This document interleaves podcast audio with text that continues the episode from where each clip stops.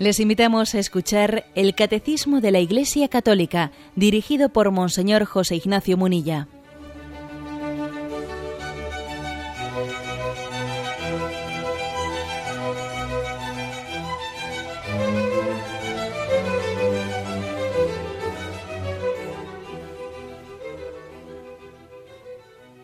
Cordial saludo a todos los oyentes de Radio María.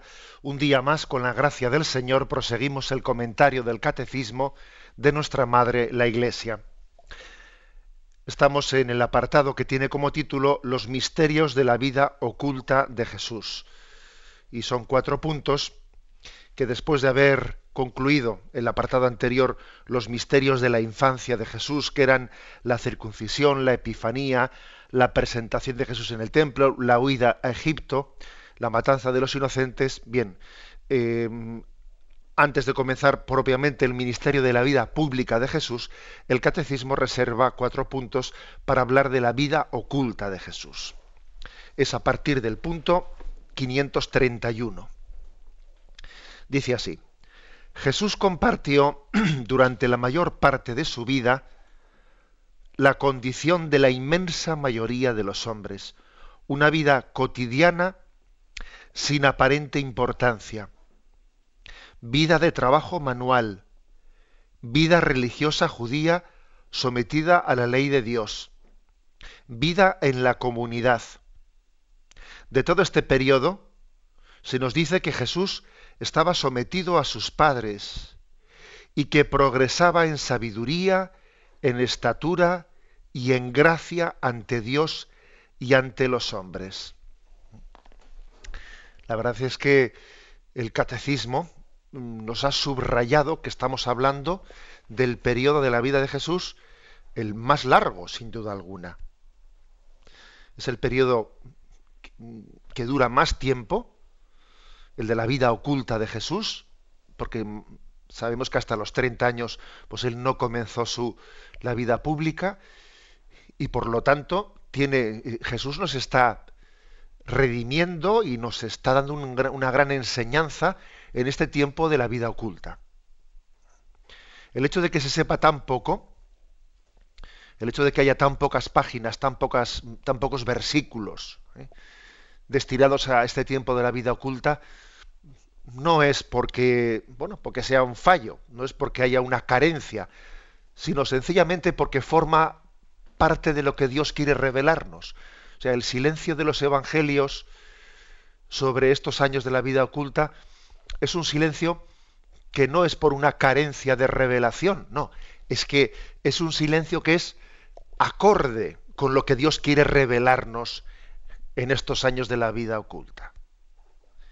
Si Dios hubiese querido eh, revelarnos más cosas eh, concretas, las, hubiese revelado, que, para algo es el Espíritu Santo eh, quien, ha inspirado el libro, las, Sagradas Escrituras. O sea que no, no, dudemos de que la revelación es la que Dios ha querido que sea, ni más ni menos. Es un silencio pues elocuente, el silencio de la, de la vida oculta, un silencio elocuente. Mm, fijaros que poquitas cosas se dicen, pero cuánto se dicen en ellas. Lucas 2, versículos mm, del 51 al 52.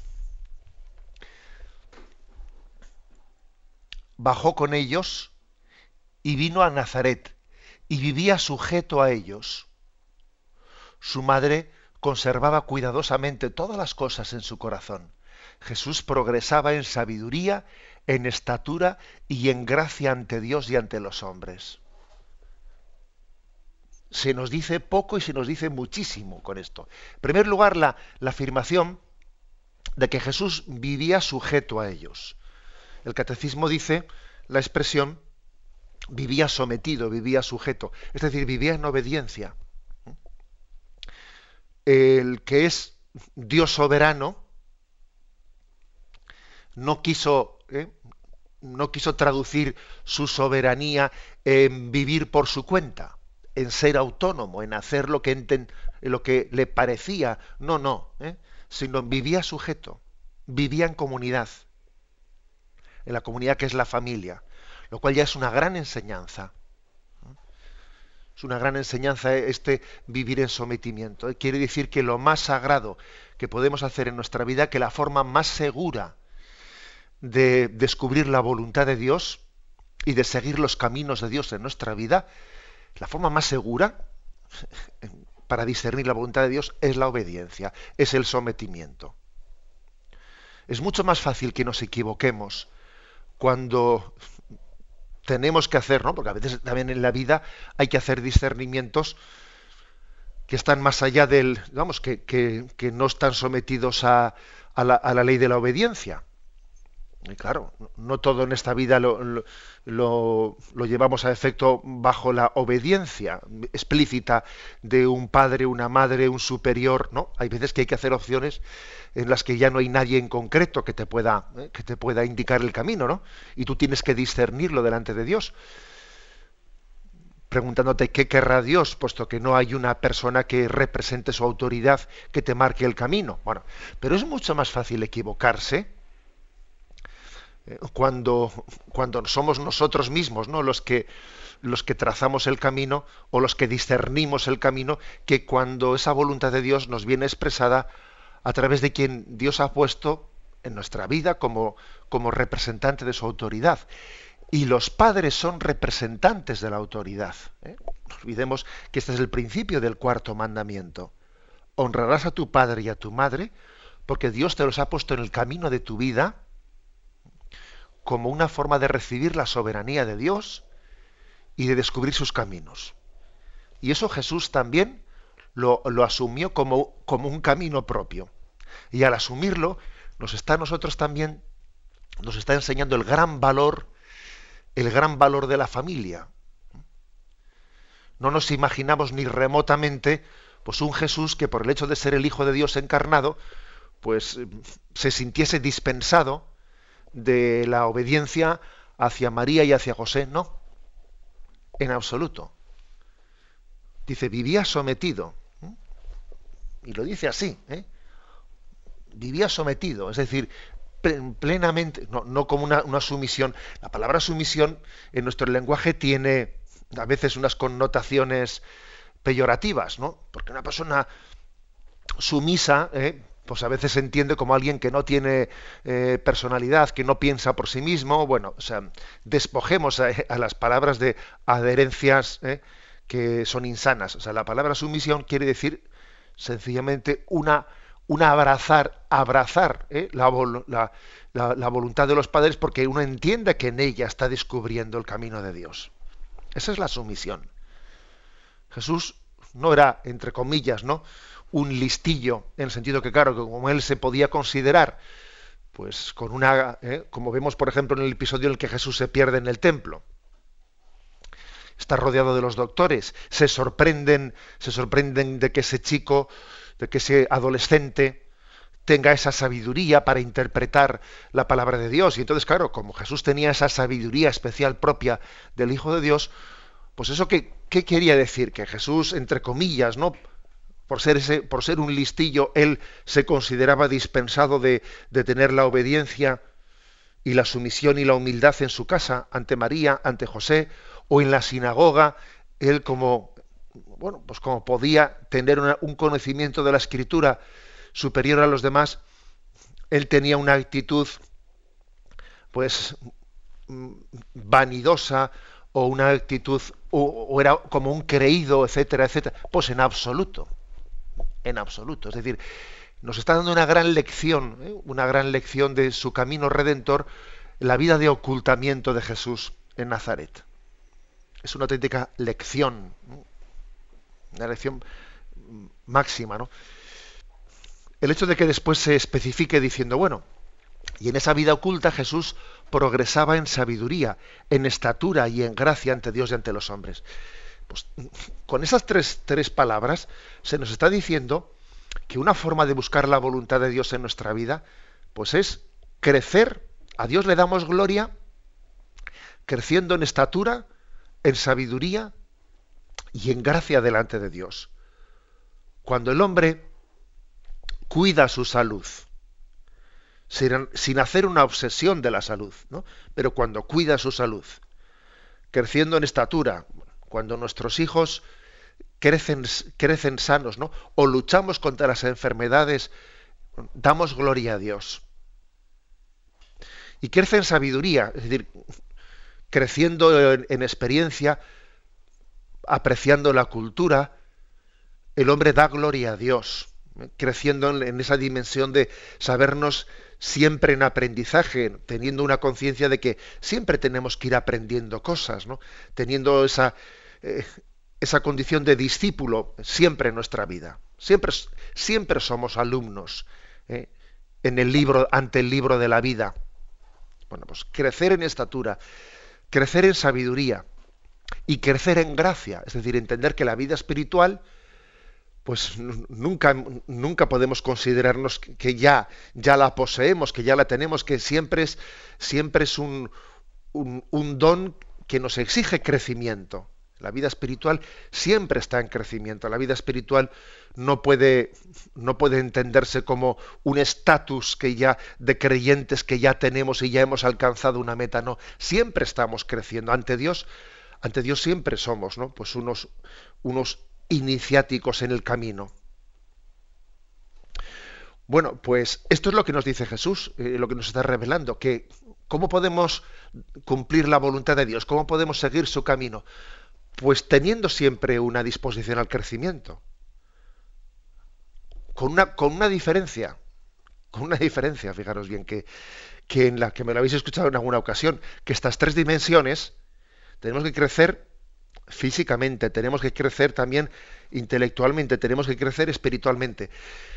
Con una diferencia, y es que físicamente hablando, nuestro crecimiento tiene también una, una ley natural de que el hombre nace, crece y después decrece. ¿eh?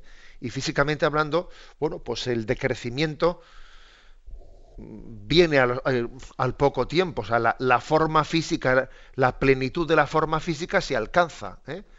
en unos años y enseguida viene la cuesta abajo. Eso, eso es ley de vida. Eso es ley de vida.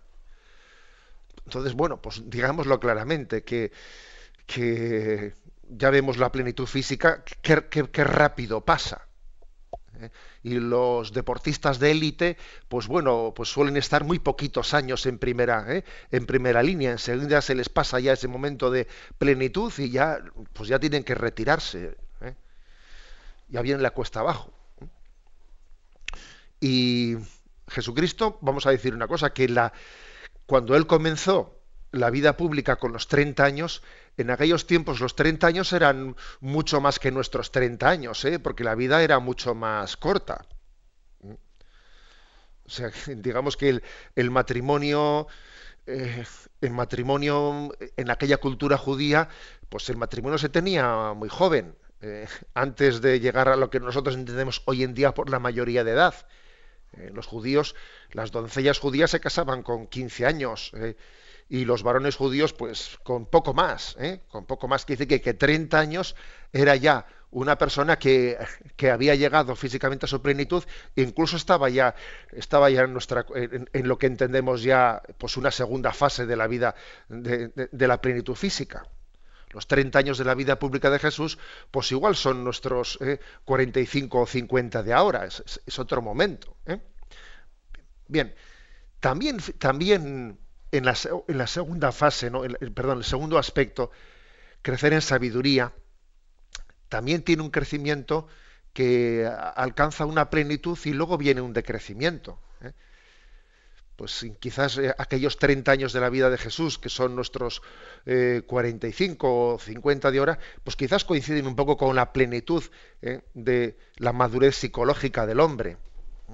Pero luego también viene un decrecimiento, luego somos conscientes de que la vejez la vejez también, bueno, pues hace que uno pierda reflejos, que pierda capacidad intelectual, que pierda. También viene la cuesta abajo, ¿no? También viene el decrecimiento. O sea que en la, en, la santificación, en el camino de santificación de la vida cristiana, entra el, o sea, incluye el crecer y el aceptar también el decrecimiento. Las dos cosas. Uno se santifica creciendo y aceptando también que después pues viene una cuesta abajo en su vida. Las dos cosas forman parte del camino hacia la santidad. Ahora, un tercer aspecto. Dice Jesús crecía en estatura, en sabiduría y en gracia delante de Dios. Y esta tercera dimensión, que es propiamente ¿no? pues la, vida espiritual, la vida de fe, tiene también una especie de tope y luego una cuesta abajo, como tienen las otras dos dimensiones, la física y la psíquica o la intelectual. O sea, es decir, también en la vida espiritual hay una especie de cumbre que uno tiene en esta vida y luego comienza el decrecimiento o la decrepitud. Pues obviamente la respuesta es no. A diferencia de lo que pasa en ese crecer en, estatura y en sabiduría, crecer en gracia delante de Dios es algo que no tiene cuesta abajo, que es un continuo increscendo es un continuo ir avanzando en la vida de fe y en la vida de confianza y abandono en las manos de Dios y que concluye en la vida eterna. O sea que en el fondo aquí Jesús, en esa vida oculta de Nazaret, nos está dando una gran lección. El camino de la santidad consiste, por una parte, en crecer en estatura, es decir, en el crecimiento, ¿no? En el crecimiento de los dones físicos que Dios nos ha dado y luego también en la aceptación de que, de que después viene una etapa en la, en la que se, bueno, se, va, se va percibiendo el desgaste de la vida física poco a poco. A veces el Señor nos pide que sea de una manera mucho más perceptible. Imaginémonos las personas que tienen bueno, pues determinadas enfermedades de distrofias musculares, etcétera, en las que se hace mucho más evidente después ¿no? La, el decrecimiento, la decrepitud física. Bueno, pues las dos cosas, el crecer y el desgastarse, forma parte de, del camino hacia la santidad.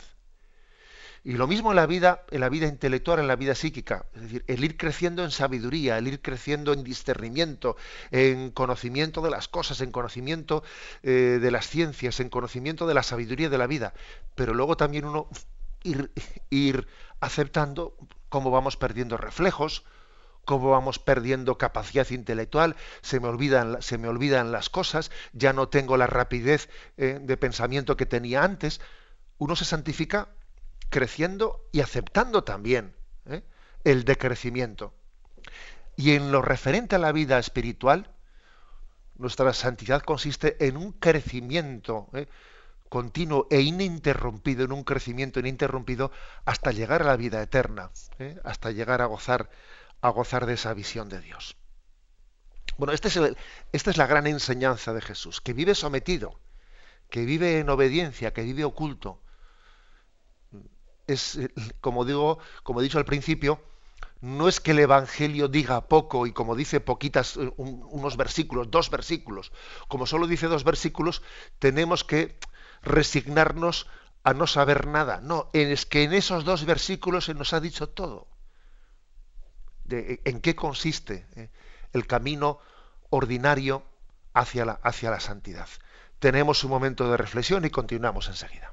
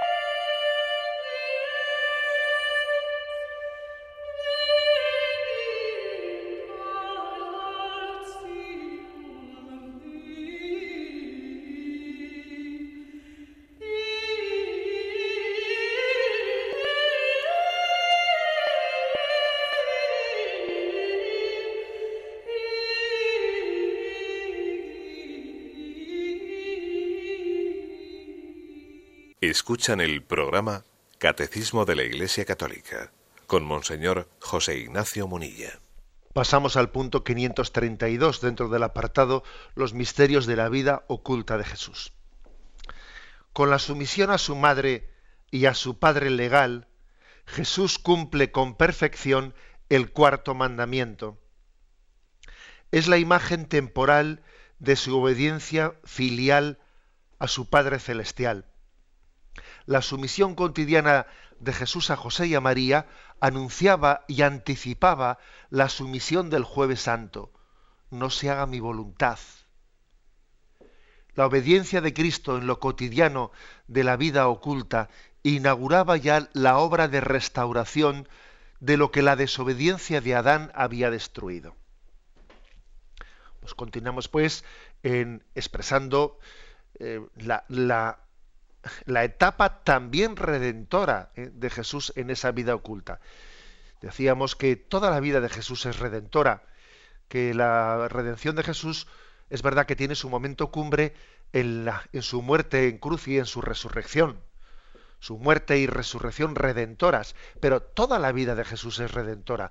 No hay nada de lo que hiciese Jesús en, en lo que no nos estuviese salvando y redimiendo. Bueno, y se nos recuerda que Jesús, con la sumisión que, tuvo a María y a José, estaba cumpliendo perfectamente el cuarto mandamiento. Y más, nos estaba dando la gracia para poder cumplir nosotros el, el cuarto mandamiento. Jesús no nos da una ley que él mismo no haya cumplido. Nos da una ley que él mismo, que él mismo ha vivido. Él se ha sometido a la ley de Dios que, nos pide para nosotros. Y esto es, esto es muy importante. Yo creo que, si me permitís un, ejemplo, un recuerdo así de, infancia o adolescencia, la verdad es que no es lo mismo que unos padres te digan, haz esto, y ellos se consideran eh, por encima de lo que te han mandado, pues yo qué sé, no fumes, y, ellos, ellos están fumando. O no hagas esto, y ellos, ¿eh? Yo recuerdo, por ejemplo, como, como un recuerdo de infancia, el hecho de que cuando pues había, estaba la televisión y salían entonces los famosos rombos y, salía pues un rombo, dos rombos y, una película que, que no era adecuada para los hijos. No, claro, una cosa es que te digan, vete a la cama y ellos se queden viendo la película, ¿no? Y otra cosa muy distinta es que te digan, apaga la tele que vamos a jugar todos aquí al parchís o lo que fuese, ¿no?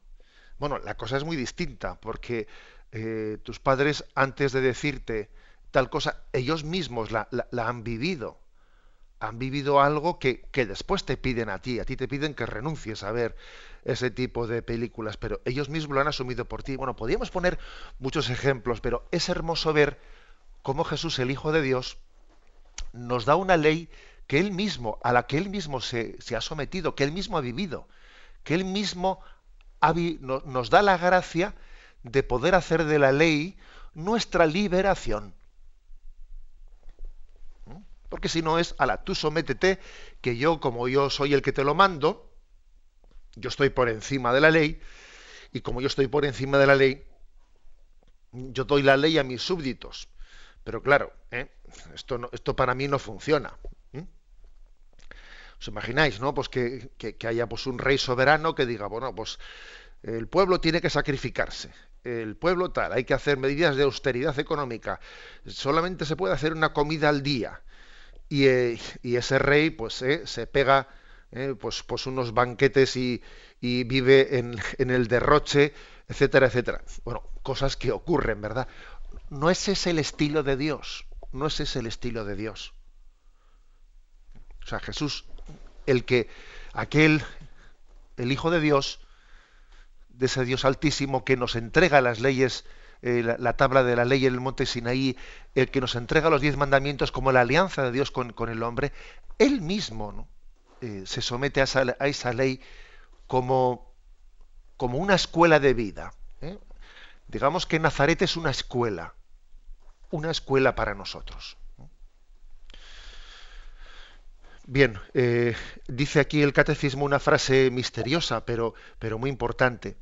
Es la imagen, esta, esta obediencia, dice, es la imagen temporal de su obediencia filial a su Padre Celestial. Es decir, Jesucristo, el Hijo de Dios, tiene una plena obediencia a su Padre Dios. Jesús diría, Padre, que no se haga mi voluntad sino la tuya. Y se estaba refiriendo no a José, no a María, se estaba refiriendo a Dios Padre, ¿no? En esa lucha de Gesemaní. Bueno, pues en esa plena obediencia del verbo al Padre, del verbo encarnado al Padre, tiene como una imagen en la vida temporal, que es lo que ocurrió en Nazaret. Fijaros lo que voy a decir ahora, que podría parecer un poco como, ¿eh? atrevido, pero lo, digo con plena, con plena tranquilidad. Dios, Jesús podría haber obedecido a Dios Padre sin haber obedecido a José y a María. Bueno, pues de hecho, tal y como Dios hizo las cosas, no. O sea, las dos obediencias estaban, estaban conjugadas. ¿eh? Obedeciendo a José y a María, estaba obedeciendo a Dios Padre. Y así también es en nuestra vida. El cuarto mandamiento, el cuarto mandamiento es una, forma de, discernir la voluntad de Dios. Yo como, yo como conozco, ¿cómo conoce un joven qué quiere Dios de él? Bueno, pues lo conoce a través de la familia. Repito esa pregunta que he hecho. ¿Podía haber Jesús obedecido o abrazado la voluntad del Padre sin haber, eh, sin haber sido obediente y, sumiso a José y a María? Pues no, porque una cosa pasaba por la otra. Por eso dice aquí que la obediencia de, Jesús a María y a José es la imagen temporal de su obediencia a su Padre Celestial. Otra cosa importante ¿no? que se subraya aquí. El hecho de que se prepare en lo cotidiano en lo cotidiano de cada día, se está preparando su capacidad de decir en Gesemaní, Padre, que no se haga mi voluntad sino la tuya. Jesús no hubiese podido decir que no se haga mi voluntad sino la tuya si durante toda su vida se hubiese dedicado a hacer su voluntad y es imposible que alguien llegue al momento del martirio y tenga la plena, tenga la madurez de poder entregar su vida martirialmente si durante toda su vida ha hecho lo que le ha dado la gana. ¿Eh? es decir, el momento último de, la entrega de un mártir se prepara toda la vida. ¿eh? Yo algunas veces he puesto el ejemplo de,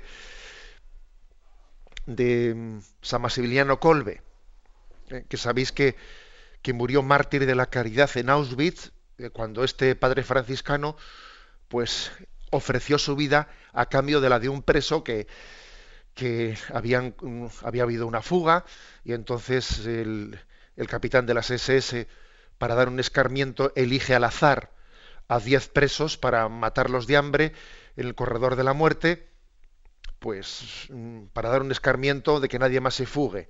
Y entonces uno de los que es elegido, pues comienza a pedir, a suplicar clemencia porque tiene mujer, porque tiene hijos.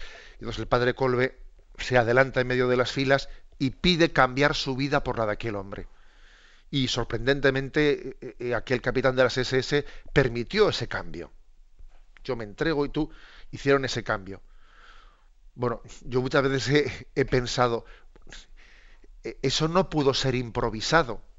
El hecho de que San Maximiliano Colbe en ese momento tuviese ese arranque, eh, eso no podía estar preparado, porque porque nadie sabía lo que iba a ocurrir esa mañana allí. El hecho de que él tuviese ese arranque de espontaneidad de cambiar su vida por la de ese preso, eso no, no, no, podía ser casualidad. Eso tenía que estar preparado en el sentido de preparación remota en su vida, de que toda su vida había hecho una ofrenda generosa en lo cotidiano. Si uno en lo cotidiano no es humilde y no es generoso, cuando llegue un momento extraordinario, desde luego no lo va a ser. Porque la heroicidad no se improvisa. digamos que lo ordinario prepara lo extraordinario. Una cosa prepara, la, prepara la otra. ¿eh? Por eso, en el, fondo, aquí lo que Jesús nos está enseñando en esa vida oculta en Nazaret es que no hay, no hay momentos en la vida que no tengan valor. Cuando a veces nos quejamos, es que mi vida es muy monótona, es que mi vida es demasiado rutinaria. No, no, no, no pienses eso. Tu vida no es demasiado monótona. O sea, e, estás preparando el ordinario de tu vida, estás preparando la entrega de tu vida a Dios Padre. Y vale mucho, mucho más de lo que supones tu fidelidad diaria, tu día a día, vale mucho más.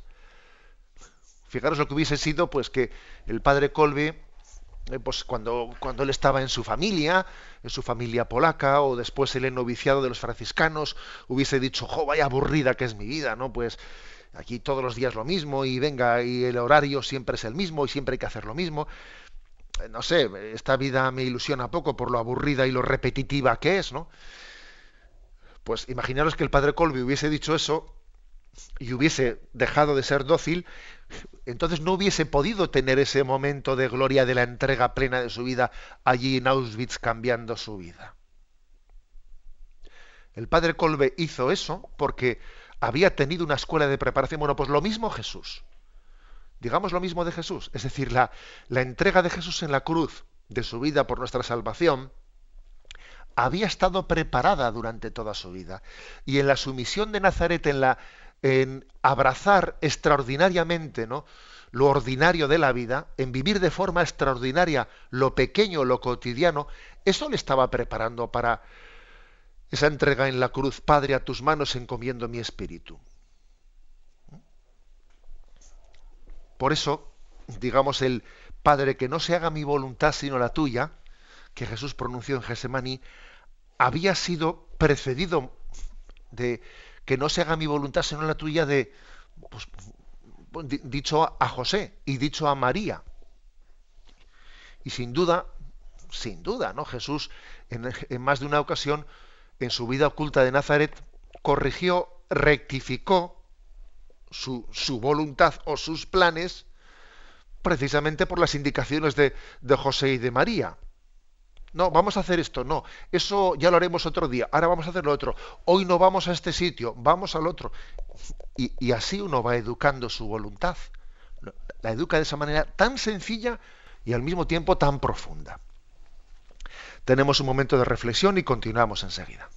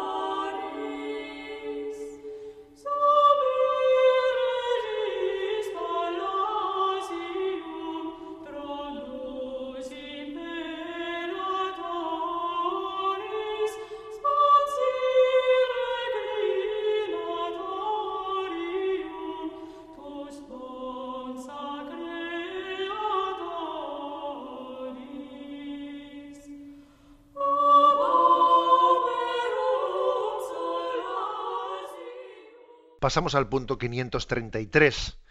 Dice así, la vida oculta de Nazaret permite a todos entrar en comunión con Jesús a través de los caminos más ordinarios de la vida. Aquí viene una cita de un famoso discurso eh, que pronunció en el año 1964 su santidad Pablo VI de feliz memoria cuando estuvo de visita en Tierra Santa, cuando estuvo en Nazaret, allí en aquella casa, en aquella casa de María que se le llama en la que Jesús estuvo tantos años, su santidad Pablo VI dijo lo siguiente. Nazaret es la escuela donde se comienza a entender la vida de Jesús, la escuela del Evangelio. Una lección de silencio ante todo. Que nazca en nosotros la estima del silencio, esta condición del espíritu admirable e inestimable. Una lección de vida familiar. Que Nazaret nos enseñe lo que es la familia, su comunión de amor, su austera y sencilla belleza, su carácter sagrado e inviolable. Una lección de trabajo. Nazaret o casa del hijo del carpintero, aquí es donde querríamos comprender y celebrar la ley severa y redentora del trabajo humano. ¿Cómo querríamos, en fin, saludar aquí a todos los trabajadores del mundo entero y enseñarles su gran modelo, su hermano divino? Bueno, digamos que Pablo VI, en este, en este discurso pronunciado en aquel lugar entrañable, está todavía subrayando, subrayando explícitamente determinados valores, ¿no? valores morales y espirituales que, están presentes en la vida oculta de Nazaret. Y subraya tres. El valor del silencio, el valor de la vida familiar y el valor del trabajo. El valor del silencio se refiere, interpreto yo, no que se refiere especialmente al hecho de que en la en la vida de la familia, en la vida oculta, eh, se está, como dice San Ignacio de Loyola, ¿no? el amor se expresa más con las obras que con las palabras.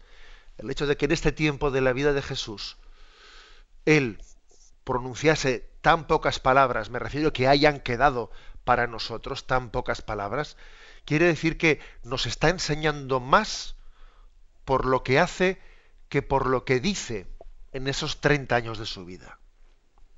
Luego él va a ser más elocuente, luego él tendrá tres años de su vida pública en el que hablará, predicará, nos dirá, sus discípulos pondrán por escrito sus palabras. Pero el hecho de que en esa primera parte de su vida haya mantenido un silencio tan prolongado, quiere decir que se revela, el, se revela la voluntad de Dios, la revelación de Dios, también tiene lugar en el silencio, tiene lugar en el servicio fiel, en el servicio fiel del día a día, eh, de la sumisión, de la, de la vida cotidiana que podría parecer aburrida, como hemos dicho antes, pero sin embargo, sin embargo, en ella está teniendo lugar en plenitud el misterio, ¿eh? el misterio de Dios para para cada uno de nosotros, lo que Dios, lo que Dios ha, entendido que es nuestro camino de felicidad. Por tanto, podríamos llamarle silencio elocuente. Silencio elocuente. Hay personas que son de pocas palabras y que son nos están transmitiendo muchísimo con su vida. Esto es lo que Pablo VI subraya en Nazaret. Sobre todo hay una figura muy especial que es la de San José. El hecho de que San José sea un hombre que, ha pasado desapercibido y ha querido pasar desapercibido, que, que, ha querido estar siempre en la sombra, ¿no? Pero que ha sido alguien, alguien tan importante, ¿no? Para la vida de María y de Jesús, pues e, es todo un ejemplo para nosotros del valor del silencio elocuente como contraste tenemos quizás no pues una cultura actual en la que hay una eh, una sobreabundancia de palabras y palabras que, que, llegan a ser huecas que no están refrendadas refrendadas por la vida ¿eh? es un hablar por no callar ¿eh? acordaros de ese, de ese refrán ¿no? de nuestro refranero que dice el mejor el mejor sermón es el de fray ejemplo ese es el mejor sermón, el de Fray Ejemplo. Bueno. Bien, pues ese es el primer valor que quiere subrayar, ¿eh? que subraya Pablo VI. El segundo, el de, la elección de la vida comunitaria que supone la familia. El hecho de que uno aprende, uno aprende a pasar de esa primera persona del singular a primera persona del plural Nosotros lo, primero que nos sale es en nuestra vida yo, yo, yo, yo, mi, me, ¿eh? yo. Eso es lo primero que le sale al niño, ¿eh? porque lo llevamos todos, yo diría, ¿eh? en la carne y en la sangre. Esa especie de cierto egocentrismo lo llevamos todos ahí. Y uno tiene que ser educado para pasar del yo al nosotros. Al niño hay que irle educando para que lo, primero que se le ocurre al niño es coger la mano y acercarla, eh, acercarla al pecho. Esto es mío, esto es mío. Bueno, y tenemos que tener toda una pedagogía de, de educación en el sentido comunitario de la vida. Bueno, pues la familia de Nazaret así, así también nos, nos introduce en ese misterio de vida, de vida comunitaria. Y para ello es muy importante que la vida sea austera, sea sencilla, porque cuando dice aquí Pablo VI, el hecho de que sea austera y sencilla hace que uno se base, o sea, se apoye mucho más en el valor de la familia misma.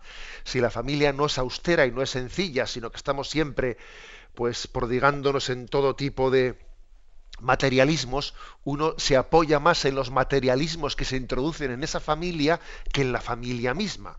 ¿Eh? Me apoyo más en los caprichos que me dan que en mi padre y en mi madre. Me apoyo más, es así. La familia, cuanto más austera y sencilla sea, está más apoyada en su comunión interna. Cuanto más sobreabundancia de, ¿eh? cosas haya, pues al final hacemos de ellas nuestro apoyo y, la familia pasa a tener, o sea, pasa a segundo, a segundo lugar. Y por último, lo que Pablo VI resalta como valor de la familia de Nazaret es la elección del trabajo. Bueno, Jesús es, es el hijo del carpintero y también es el carpintero en la medida en que no sabemos con cuántos años moriría eh, San José, pero obviamente cuando José muere, Jesús pasa a, a, ser a llevar él a solas lo que hasta entonces había hecho en colaboración con, con su padre, con José.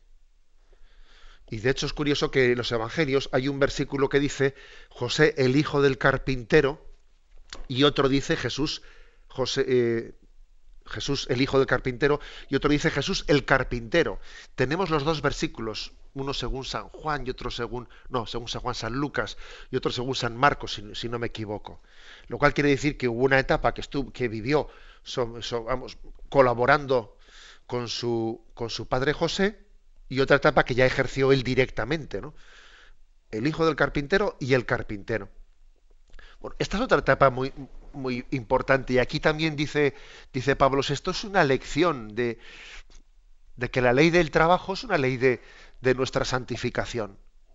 Redimimos nuestra vida viviendo el trabajo de una forma vocacionada. Y repito esto que me parece muy importante, ¿no? ¿Yo cómo redimo mi vida? ¿Yo qué puedo hacer por purificar mi vida? Bueno, comienza por vivir tu trabajo de una manera vocacionada. Haz lo que te corresponde hacer, pero hazlo pues con, con una entrega de amor, haciendo del trabajo una ocasión de la entrega de tu vida. Con vocación, con ilusión, con esperanza, con, con sentido de servicio a los demás bueno, hay una gran lección pues aquí de, en, la, en la vida oculta de Nazaret de lo que es la lección del trabajo, unida, como he dicho antes, a la lección de la vida comunitaria y unida, como he dicho, a la, lección de la ley del silencio que tuvo en la familia de Nazaret. Lo dejamos aquí ¿eh? y damos paso a la intervención de los oyentes. Podéis llamar para formular vuestras preguntas al teléfono 917 107 700. 917 107 700.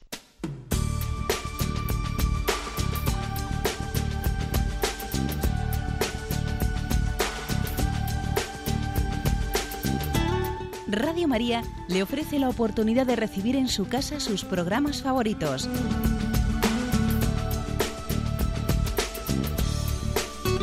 Ahora lo puede hacer a través de nuestra página web www.radiomaria.es o bien llamándonos al 902 500 518. 902 500 518. Pídanos el programa que más le interesa en cualquiera de sus emisiones, especificando el día y la hora que lo ha escuchado. Solo nos tiene que decir si lo quiere en CD de audio o CD o DVD en MP3. Haga su solicitud en el 902 500 518 y en www.radiomaria.es. Radio María, más cerca de usted. Escuchan el programa Catecismo de la Iglesia Católica con Monseñor José Ignacio Munilla. Sí, buenos días, ¿con quién hablamos? Buenos días, don José Ignacio, soy Jorge Puello de Madrid. Adelante, Jorge.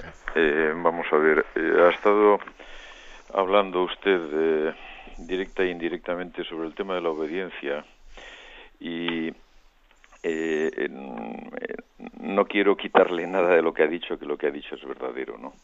Pero sí que me parece que en algunas cosas, al menos en el terreno seglar, lo podemos entender eh, un poco un poco distinto porque porque en el mundo seglar la obediencia pues en sí misma pues es una obediencia interior y un poco más difusa no entonces a lo que yo voy es a lo siguiente que eh, en circunstancias normales eh, me parece a mí pues el hecho de tener una persona a la que obedecer no nos exime de la necesidad de discernir el, la autoridad con la que alguien nos pueda hablar, pues eh, no nos transforma en máquinas, sino que a su vez tenemos que hacer un discernimiento para ver que eso es de Dios, porque además de hecho mm, hemos pasado por unos años que usted conoce mucho mejor que yo,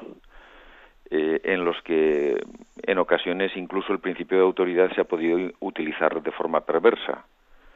Y entonces, pues eh, simplemente lo que yo quería decir era, es esto, ¿no? Eh, que la obediencia siempre nos lleva a Dios, pero no tiene que ser una obediencia tontorrona, sino que tiene que ser una obediencia pues con, con discernimiento, a mi parecer, y con, y con interiorización de lo que se hace, eh, poniendo, digamos, en fila eh, quien me manda y, viendo que está enfilado con Dios, que está, que está alineado con lo que realmente Dios me pide, o sea, lo que realmente lo que Dios pide. Llevando las cosas al extremo, pudiera suceder que quien tiene legítima autoridad pues me mandara algo que fuera claramente pecaminoso si no fuera claramente caminoso tendría que obedecer, pero en fin, eh, bueno, eh, depende, porque un seglar no está sometido a obediencia, más que a, esa obediencia interior. Bueno, yo quería un poco plantear este tema. De acuerdo, gracias. Muchísimas gracias. Bien, la verdad es que hay diferencia ¿no? entre la obediencia entendida pues en la vida de pues de un religioso o de un sacerdote a la vida de un seglar o en la propia vida matrimonial hay diferencia pero tampoco tanta. Vamos a ver.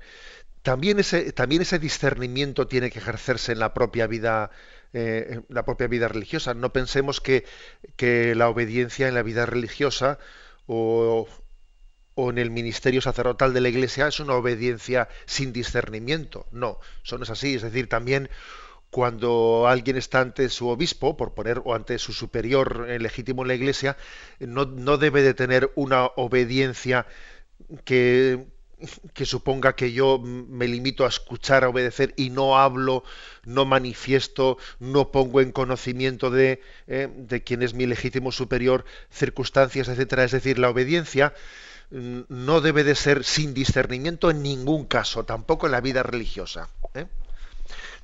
Pero es verdad, es verdad que en la vida tanto en la vida religiosa como en la vida matrimonial eh, o en la vida de los seglares, hay que ejercer la obediencia no únicamente a nuestros superiores, también a nuestros iguales, incluso también a nuestros inferiores, entre comillas, ¿no? O sea, es decir, que aquí estamos hablando, creo que lo que hemos podido hoy aprender de esta escuela de Nazaret es sobre todo el espíritu de obediencia un espíritu de obediencia que en el fondo es una actitud de buscar la voluntad de Dios a través de, eh, bueno, pues de la vida comunitaria familiar.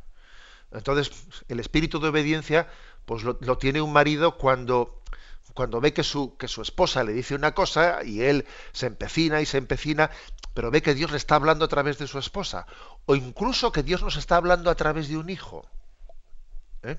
No únicamente que un hijo descubre la voluntad de Dios en su padre, ¿no? Me refiero a este tipo de espíritu de obediencia. ¿Mm? No únicamente a la obediencia legal a un superior, no, porque eso sería, sería frío, ¿no? Y además, como, bien ha dicho el oyente, eso hay que integrarlo en el discernimiento, porque puede ser, puede ocurrir perfectamente que, que un superior legítimo también tenga que ser mm, corregido. ¿eh?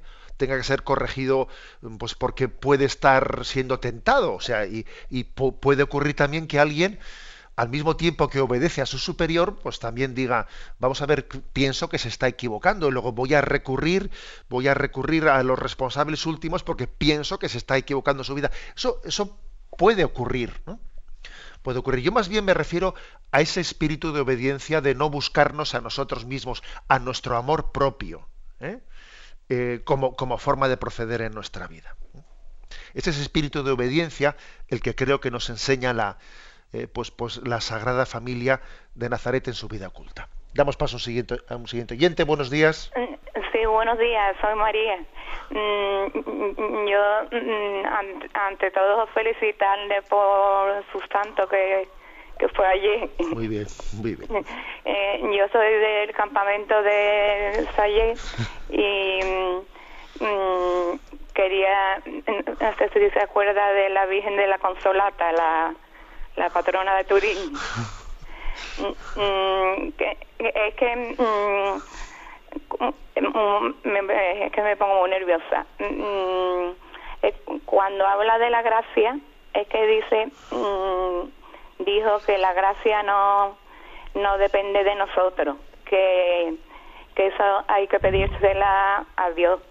Y, y, y cuando habla mm, de... Yo estaba muy preocupada con, con, el ejemplo, porque en mi casa, pues...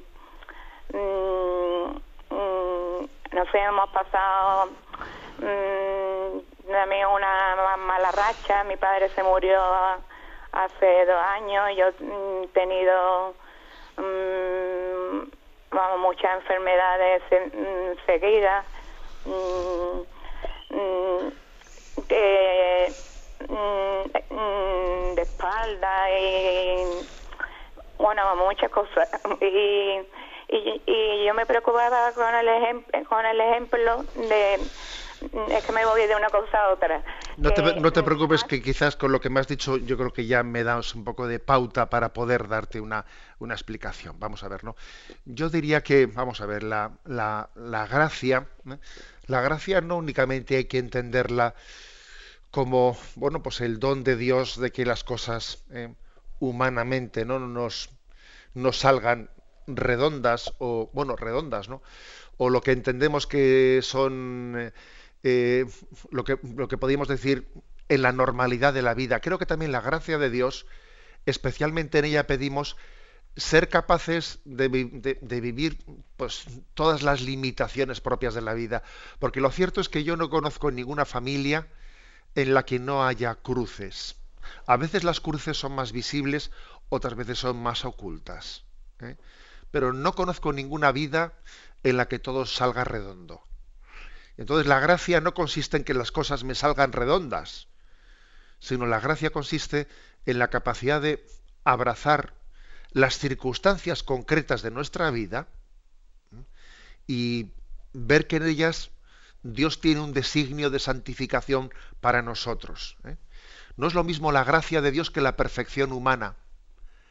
La gracia de Dios también lo que hace es que las imperfecciones y las limitaciones humanas eh, nos lleven eh, nos lleven por el camino de la santificación. Creo que esto es importante. ¿no? Luego, abrazar la historia de nuestra vida con sus limitaciones es una gran gracia de Dios. ¿eh? Nosotros a veces nos confundimos e identificamos gracia de Dios con que todo me salga redondo. Pues no. Bien, tenemos el tiempo prácticamente cumplido. Me despido con la bendición de Dios Todopoderoso, Padre, Hijo y Espíritu Santo, descienda sobre vosotros. Alabado sea Jesucristo.